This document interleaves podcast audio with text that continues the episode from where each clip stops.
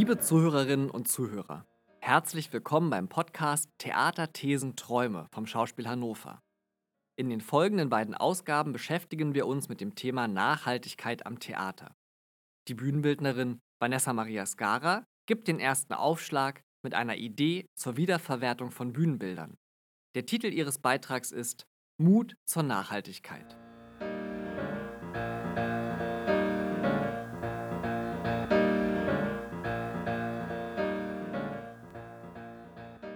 Alle Menschen sind bereit, das Unglaubliche zu tun, wenn ihre Ideale bedroht werden. Aber keiner ist da, wenn ein neues Ideal, eine neue, vielleicht gefährliche und unheimliche Regung des Wachstums anklopft, schrieb Hermann Hesse. Durch den derzeitigen Corona-bedingten Shutdown wird uns KünstlerInnen gerade die Möglichkeit genommen, uns mit unseren KollegInnen sowie euch in unserem gewohnten analogen Raum auszutauschen. Als Theaterschaffende sind wir auf diese Begegnungen angewiesen. Unser Beruf ist, Kunst zu machen. Und wenn wir darin gut sein wollen, dann müssen wir uns austauschen und mit und voneinander lernen.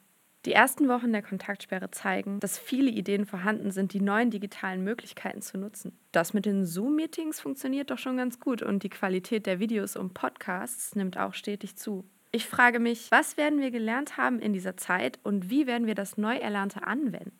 Wie verändert werden die wirtschaftlichen Rahmenbedingungen sein, wenn wir wieder spielen können? Wie können wir überhaupt weiter produzieren in einer sich anbahnenden Wirtschaftskrise?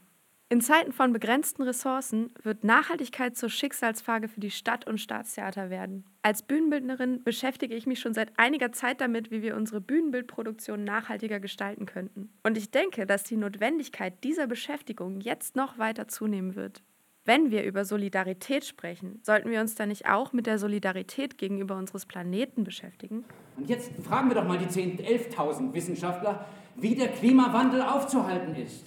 Wie soll das gehen, die 1,5 Grad einzuhalten? Wie weit kommen wir mit 300 Kompostisten in Gorley? Ich sage euch, wir brauchen Planung. Wir brauchen eine Methode, die wir hochskalieren können. Und da habe ich eine Idee. Zurzeit wird viel darüber berichtet, dass Corona der Umwelt gut tut. Zumindest kurzfristig ist der Verkehr reduziert, die Industrieprozesse sowie der Konsum eingeschränkt, die Büros verwaist. Insgesamt lassen sich die Messwerte von Luftqualität und Treibhausgasen erst über einen längeren Zeitraum sinnvoll erfassen. Dennoch liegt es nahe, dass der Verzicht einen momentanen Effekt auf unsere Umwelt hat. Anstatt darauf zu warten, dass wir unseren Betrieb wieder hochfahren können, wäre es wohl angebracht, sich zu fragen, wie sich unsere derzeitige Lebensweise auf den Zustand unserer Umwelt auswirken könnte. Was bedeutet das für mich als Theaterschaffende? Wenn man einen Blick hinter die Theaterbühne wirft, sehen wir eine Vielfalt an Gewerken, die für die Anfertigung der Bühnenbilder zuständig sind. In diesen Gewerken entstehen große Bühnenteile, die auch große Effekte bringen. In der Schlosserei werden zum Beispiel Stahlgerüste geschweißt, die eine große Anzahl an Scheinwerfern tragen können. Die große Holzbrücke, die über den Höllenschlund zur Mattesburg führt, wird in unserer Schreinerei angefertigt. Im Malersaal werden realgetreue Oberflächen gemalt, sodass man zum Beispiel gemalte Fliesen von echten nicht unterscheiden kann. Ähnliche Beispiele könnte ich für die PlastikerInnen, SchuhmacherInnen, MaskenbildnerInnen und so weiter nennen. Jeder einzelne Bühnen- und Kostümbildentwurf wird hier neu produziert Lagerung zur Aufbewahrung der Teile ist jedoch wenig vorhanden. Aus diesem Grund kann kaum ein abgespieltes Bühnenteil eingelagert werden und landet am Ende im schlimmsten Fall auf dem Müll. Schaue ich jedoch die Produktionen der deutschsprachigen Theater an, beobachte ich häufig, dass uns AusstatterInnen oder unseren RegisseurInnen die gleichen Texte auf ähnliche Weise inspirieren und anregen. Molière spielen wir in quietschig bunten Barockkostümen. Den Jelinekschen Chören verpassen wir Uniformen, Hamlet suhlt sich in Blut und Erde oder, wenn die Fantasie überhaupt nicht mehr reicht, lassen wir die gesamte Belegschaft auf Laufbändern an ihre körperlichen Grenzen kommen. Wenn der Bedarf sich doch so ähnelt, läge es nicht nahe, die vorhandenen Ressourcen zu teilen. Ich frage mich, wäre es nicht nachhaltiger, wenn wir mehr in Lagerung und Katalogisierung der Bauteile investieren würden, um diese möglicherweise sogar theaterübergreifend wiederverwenden zu können? Haben wir als fantasievolle Theaterschaffende nicht die Superkraft, aus etwas Vorhandenem etwas Neues, Tolles zu schaffen? Und mehr noch, liegt es nicht sogar in unserer Verantwortung? Das klingt nach einer Utopie. Eine Utopie muss konkret sein, sie darf nicht rein sein. Du bist aber durch und durch konkret neoliberal sozialisiert. Du kennst nur Wettbewerb und Konkurrenz. In Sachen Kooperation hast du einfach keinerlei Erfahrung. Und nicht nur das, wenn ich auch noch was sagen darf. Ähm, deine Angst betrifft ja nicht nur die konkrete Gewalt, die da vor der Tür auf uns lauert. Deine Angst betrifft ja auch die konkrete Fantasielosigkeit. Du willst, dass wir dahin gelangen, aber du hast auch Bedenken, dass wir so bleiben können sollen, wie wir sind. Du hast Angst, dass du zu alt, zu lahm und zu desillusioniert bist. Ja, zu desillusioniert, weil ja alles schon zigmal gescheitert ist. Was wollt ihr denn jetzt alle von mir? Was unsere Generation wirklich gut kann, ist über Distanzen schnell und detailliert zu kommunizieren. Die digitale Vernetzung bietet uns die Chance, Datenbanken oder Online-Kataloge zu vorhandenen Mitteln anzulegen und laufend zu aktualisieren. Ist es vielleicht möglich, dass wir uns theaterübergreifend in Gruppen zusammenschließen und anstatt uns gegenseitig überbieten zu wollen und Wegwerfprodukte zu erzeugen, ein nachhaltiger Austausch über vorhandene Materialien stattfinden kann? Das Cradle-to-Cradle-Prinzip zum Beispiel ist ein Ansatz für eine durchgängig konsequente Kreislaufwirtschaft. Dabei geht es darum, eine neue Verwendung für bereits verbaute Ressourcen zu finden. Ein Prinzip, das meiner Meinung nach sehr simpel auf das Theater anzuwenden wäre. Nützlich wäre zum Beispiel, dass es ein digital abrufbares Register der Bühnenteile gäbe, auf das alle Theater zugreifen könnten. So könnten auch freie Gruppen darauf zugreifen. Meterweise Stoffbahnen, große Holzflächen, malerisch bearbeitete Prospekte. All das könnte wieder Verwendung finden. Optimalerweise wäre die Voraussetzung dafür die fantasievolle Veränderung dieser Ressourcen, sodass daraus wieder ein neuer eigener Entwurf entsteht.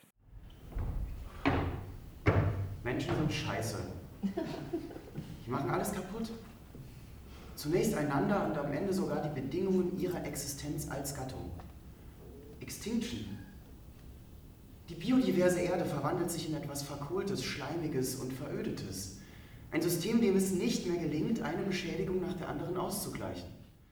Zunächst einmal müsste man natürlich die logistischen Abteilungen aufstocken. Wenn wir also überlegen, dieses Prinzip des digitalen Katalogs erstmal in Hannover und der Region anzuwenden, wäre es notwendig, einen Ort zu finden, an dem wir unsere Ideen sammeln. Es müssten MitarbeiterInnen eingestellt werden die sich um die Katalogisierung kümmern und auch in der Spedition bedarf es einer Aufstockung. Optimalerweise können wir dieses Prinzip irgendwann bundesweit anwenden und damit eine ebenso nachhaltige Infrastruktur aufbauen. Das analoge Erleben fordert Opfer, nämlich solche aus Holz, Metall oder anderen Rohstoffen. Wir bauen Woche für Woche riesige Bühnenbilder, während versucht wird, die Ressource Mensch mit Blick auf die im Theater ohnehin sehr hohen Personalkosten so gering wie möglich zu halten, wachsen unsere fantastischen Vorstellungen, wie das analoge Erleben stattfinden sollte. Wir sind der Meinung, um in der Welt der massenhaften Unterhaltungsangebote mithalten zu können, muss unser Medium etwas Großes bieten. In diesen Zeiten der Quarantäne befinden wir uns im Stillstand. Und wir wissen alle, dass dieser Stillstand natürlich Auswirkungen auf unsere Wirtschaft haben wird. Denken wir kurz darüber nach, ob wir zurück wollen zur Massenerzeugung und Schnelllebigkeit. Hier liegt meiner Meinung nach eine Chance die Wirtschaftskrise könnte uns dabei helfen, unsere Produktionsbedingungen zu überdenken und letztendlich tatsächlich zu verändern. Doch um dies umsetzen zu können, müssten wir zunächst einmal auf Dauer digitaler werden. Wir müssten uns für neue Arbeitsweisen öffnen und endlich anfangen, zeitgemäß und nachhaltig zu entwerfen, ohne uns in unserer künstlerischen Freiheit eingeschränkt zu fühlen. Natürlich ist es neben der Frage der Motivation auch eine Frage der Investition. Doch worin ist besser investiert als in Menschen mit dem gewissen Know-how? Eine besser ausgestattete Logistik, nicht nur, aber auch digital. Der Lyriker und Aktivist Stefan Nessel wünscht in seinem Essay Empört euch allen jungen Menschen einen Grund zur Empörung, um die eigenen Gedanken voranzutreiben und den Mut aufzubringen, sich selbst und die Umwelt zu verändern. Wir alle können und sollten uns besinnen und den Mut haben, Veränderungen voranzutreiben, wenn der Lappen wieder hochgeht.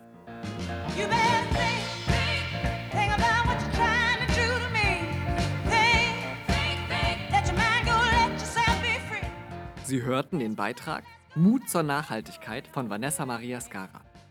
In der kommenden Woche vertiefen wir das Thema und führen ein Gespräch mit der Kulturmanagerin und Nachhaltigkeitsforscherin Annette Baumast.